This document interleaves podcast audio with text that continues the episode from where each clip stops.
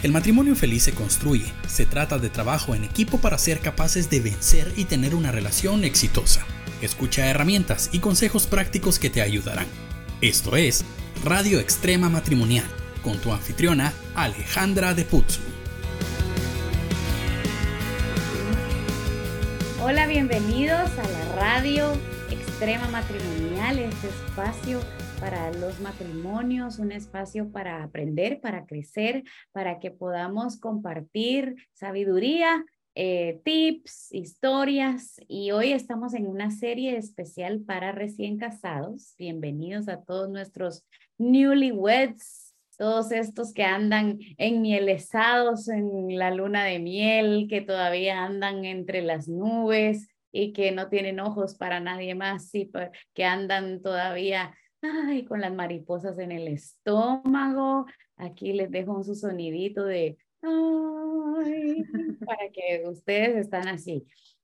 La verdad es que todos los matrimonios deberían de estar siempre de luna de miel y ojo, ojo, porque la perdemos por la rutina. Así que si usted es una escuchando que ya perdió esa chispa, que ya perdió eh, por andar pensando solo en los hijos, haga un espacio de luna mielero.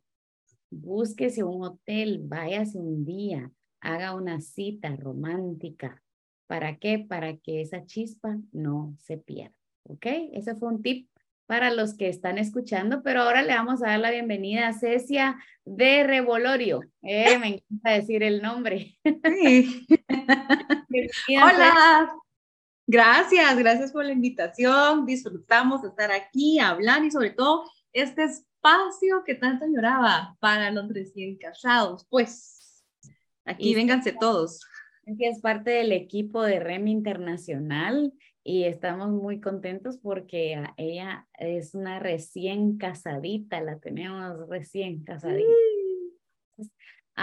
Cecia, nos quedamos platicando un poquito acerca de esto, de cómo ir comunicándonos y de cómo negociar eh, como recién casados y creo que le va a servir también para los que ya tienen muchos años que al al rato y ustedes necesitan aprender esta herramienta, ¿verdad? ¿Cómo hago una negociación?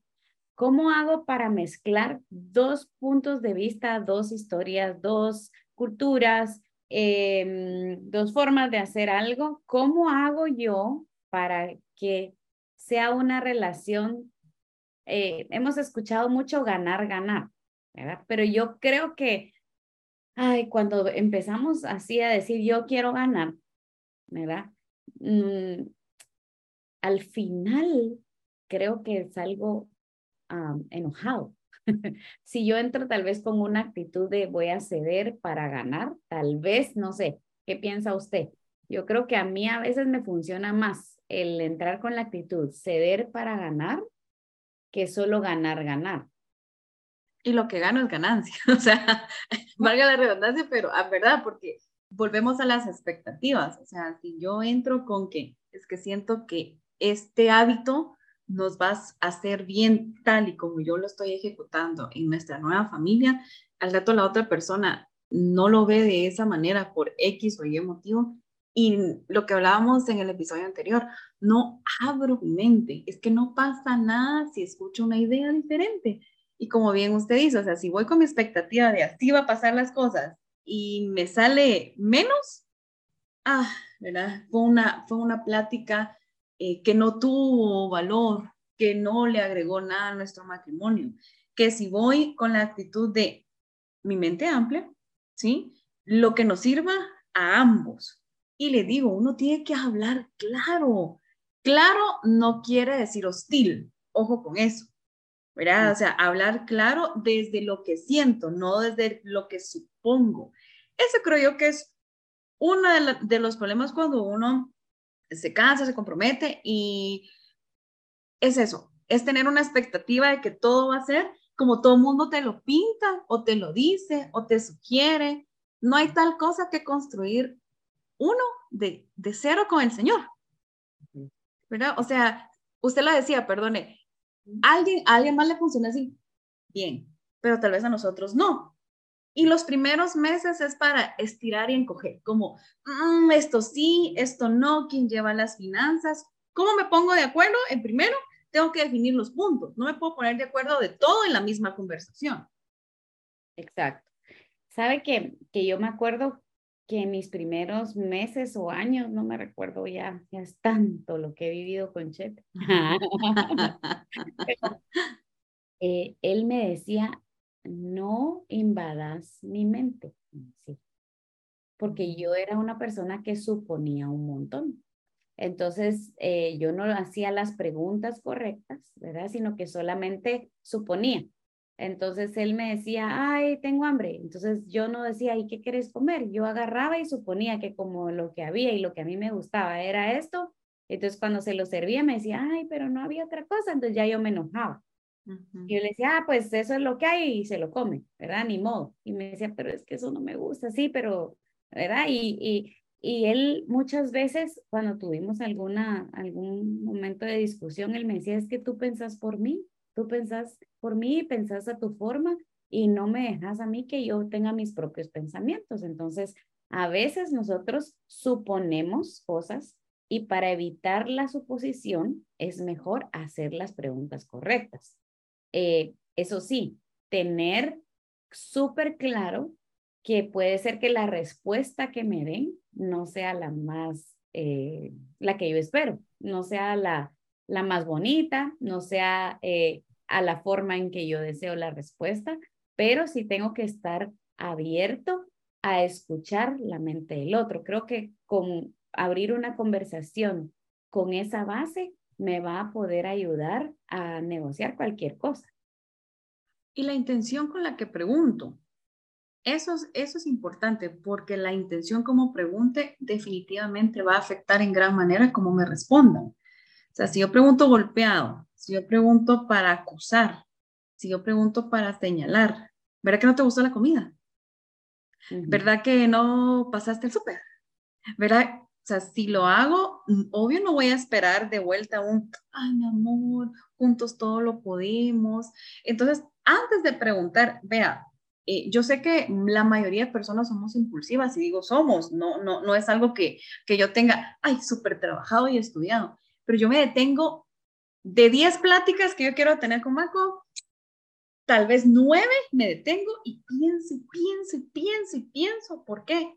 Porque lo primero que me va a salir no es lo más agradable, ni es la intención de mi corazón, es el enojo, es la emoción, ¿sí? Y recuerden que una emoción solo es para que yo actúe, piense, no para que la saque, pues.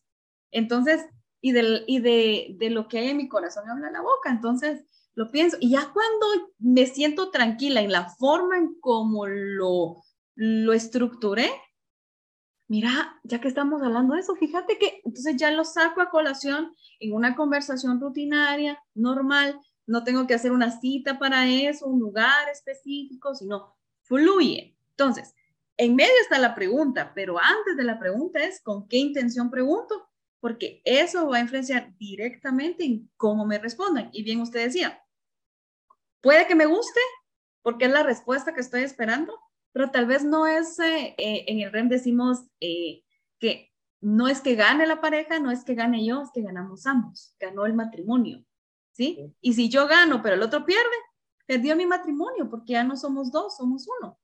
Entonces, el punto aquí, como usted decía, es a preguntar correctamente con la intención correcta.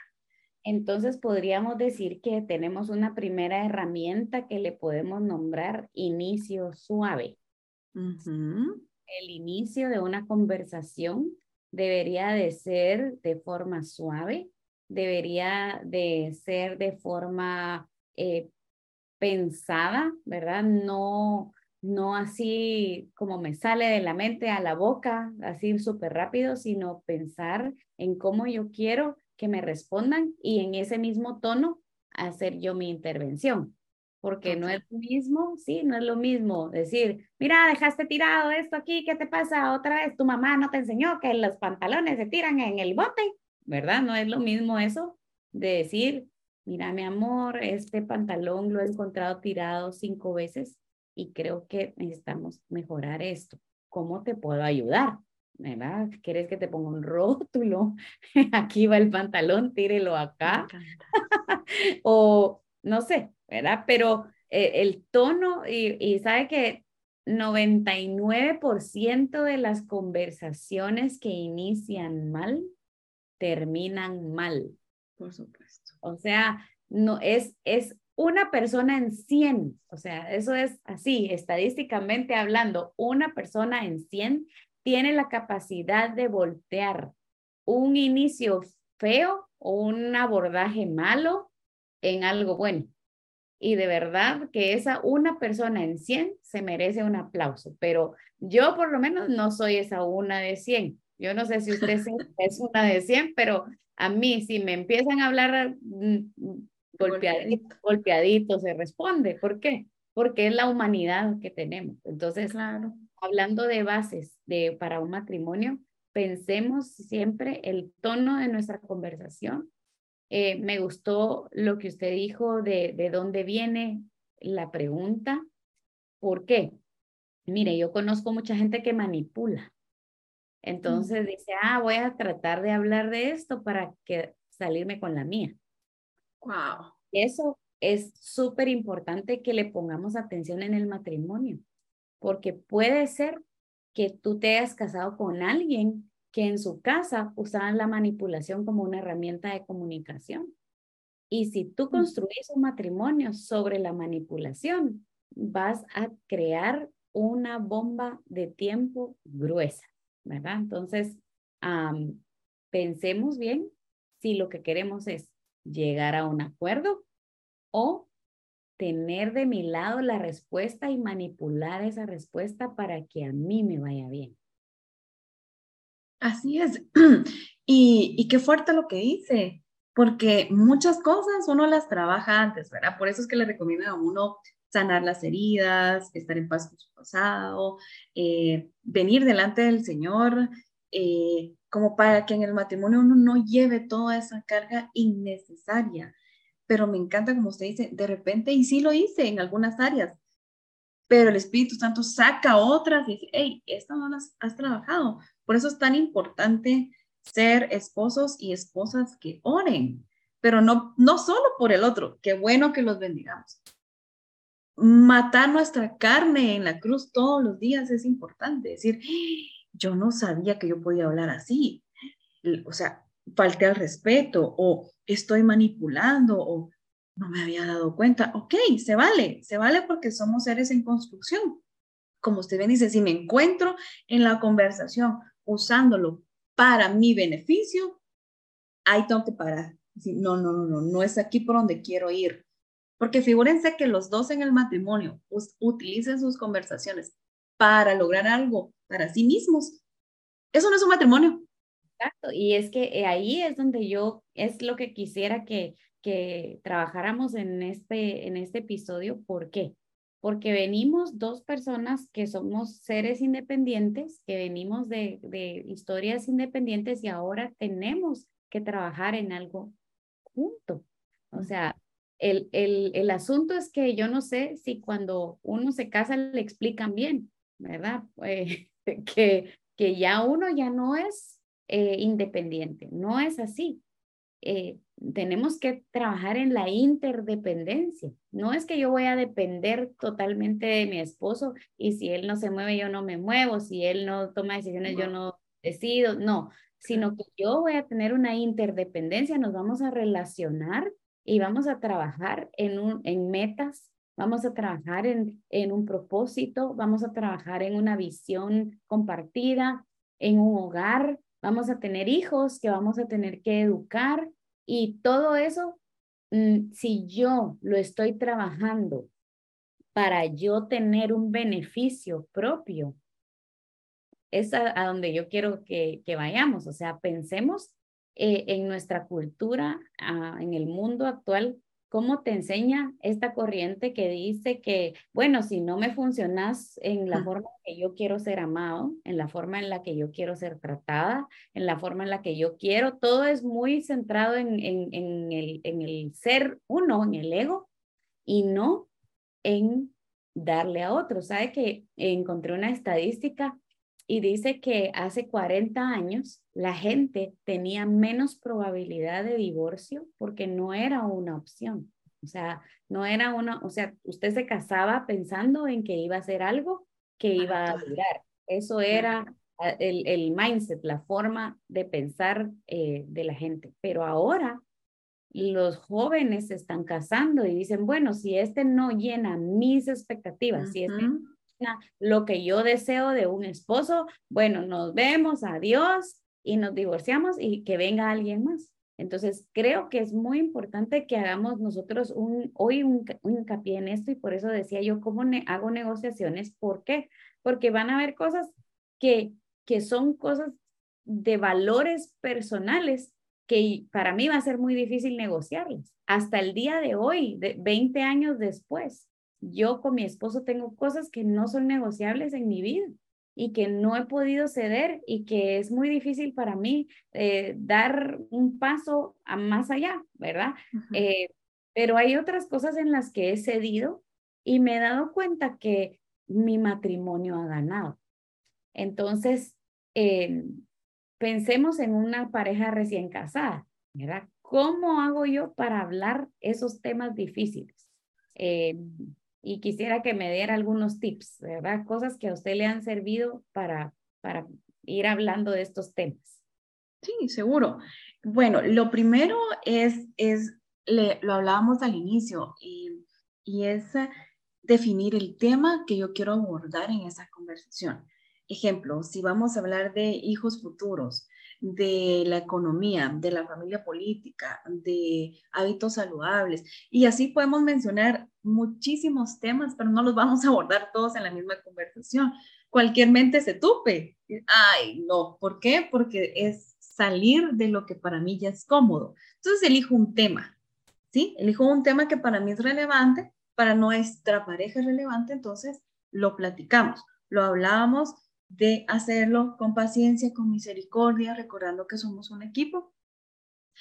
Preguntar de manera correcta, viendo cuál es mi intención. A mí, de mí se ríen, pero yo cuando yo voy a tener una conversación con, con cualquier persona, más si es para mi matrimonio, yo lo llevo apuntado. Yo en mi blog de notas, yo llevo las tres, cuatro preguntas que yo quiero hacer y cuál es, y qué es lo que espero lograr. No a título personal, sino espero que tengamos, ejemplo, un plan de trabajo, un vision board, algo que, que, nos indique cuál va a ser el camino. Y lo ponemos a prueba. Esta es mi forma, pero no quiere decir que sea la forma de todos, pero si le suma, enhorabuena, ¿sí? Si no funciona, no pasa nada. Hacemos otro plan. Ejemplo, finanzas, ¿sí?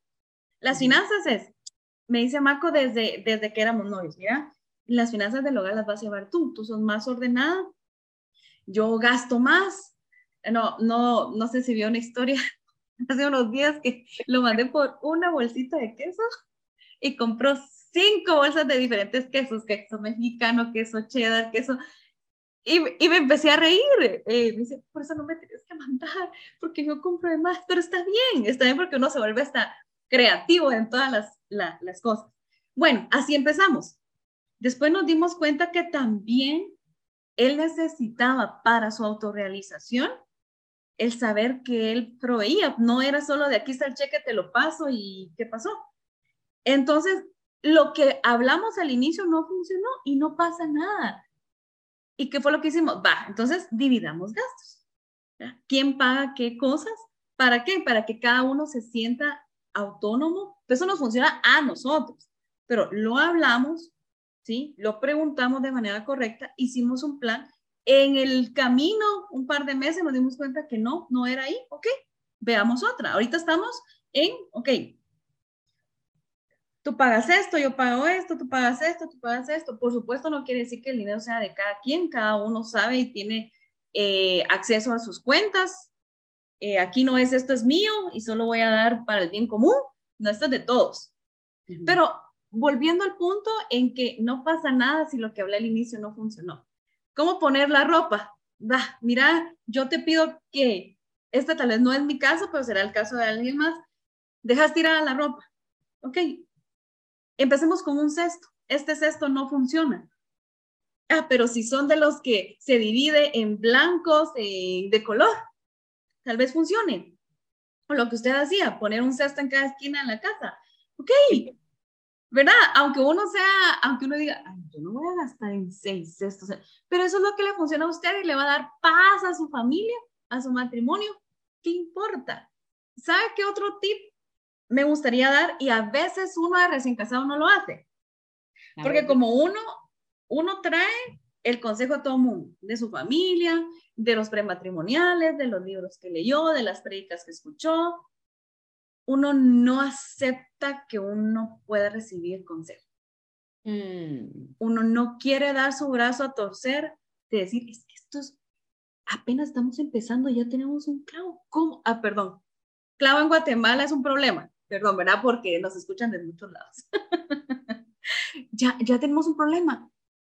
No, hay, no, que nadie se entere. Y en Facebook y en Instagram publiquemos puras cosas bonitas se vale así lleves una semana de casado, o 20 años de casado, o 5 años. Se vale levantar la mano, buscar un matrimonio que ha dado fruto dentro de tu comunidad y decir, le puedo preguntar algo.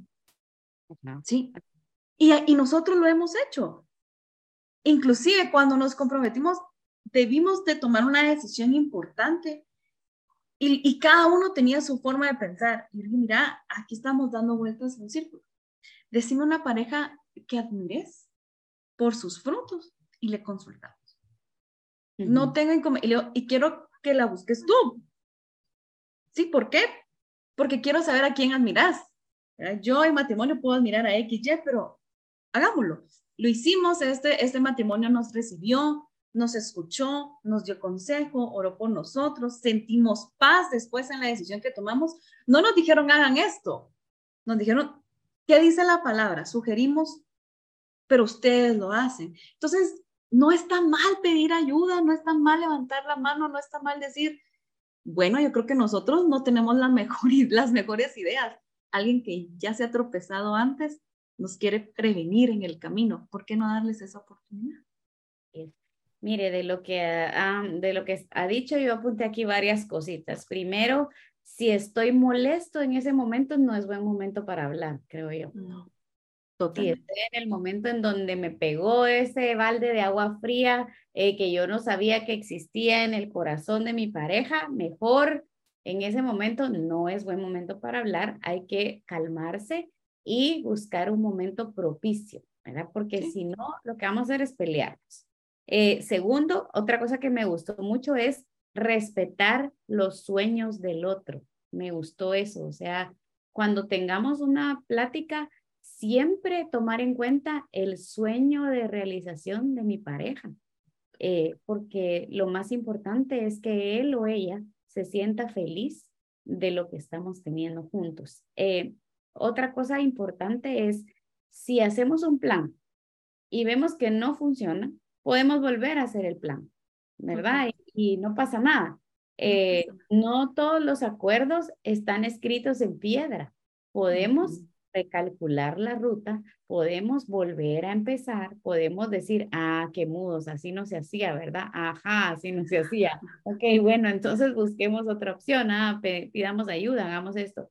Y es muy importante que sepamos que en este momento de recién casados somos vulnerables, ¿verdad? Somos vulnerables a, a buscar, bueno, a encontrar eh, consejo bueno o consejo malo, ¿verdad? Yo, yo me acuerdo que, que cuando yo me casé alguien me dijo, no, si el marido te sale malo, ya sabes que puedes regresar aquí conmigo, no sé qué, no sé cuánto. Y yo dije, imagínate ir al matrimonio con un pensamiento de esa naturaleza. Entonces, estamos en un momento vulnerable, no dejemos que nuestro matrimonio esté poniendo bases sobre mentiras o sobre cosas que no le van a funcionar en el futuro, ¿verdad? Entonces, ya se nos acabó el tiempo.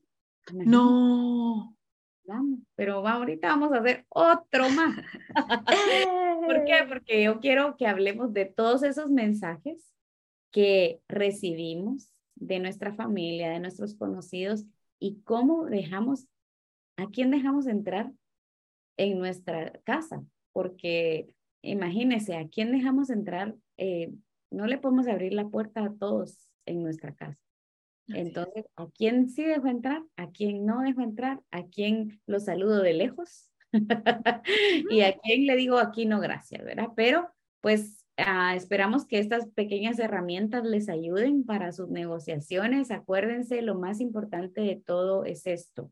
Ustedes son un equipo, ustedes están aquí para amarse, están aquí para respetarse, están aquí para construir algo hermoso y los pequeños em, baches que uno encuentra en el camino, esas cosas son lo que hacen emocionante el matrimonio, son lo que hacen el día a día bonito, porque imagínense si yo me caso conmigo misma, qué aburrido, ¿verdad? Nunca voy a tener nada en qué planear, nada en qué pensar, nada en qué negociar, pero si tengo a alguien totalmente diferente, eh, pues esa es la aventura del matrimonio, el conocernos, el llegar a, acuerdos, el, el saber que podemos hacer un trabajo en equipo. Así que Cecia, gracias por este tiempo y, y pues ahorita vamos a hacer el otro de una vez ya para que para ver qué hacemos con la familia política. Ya me empezó a temblar el ojo. Va, ahí se van con nosotros al siguiente, pues ahí nos escuchamos a ratito. Adiós.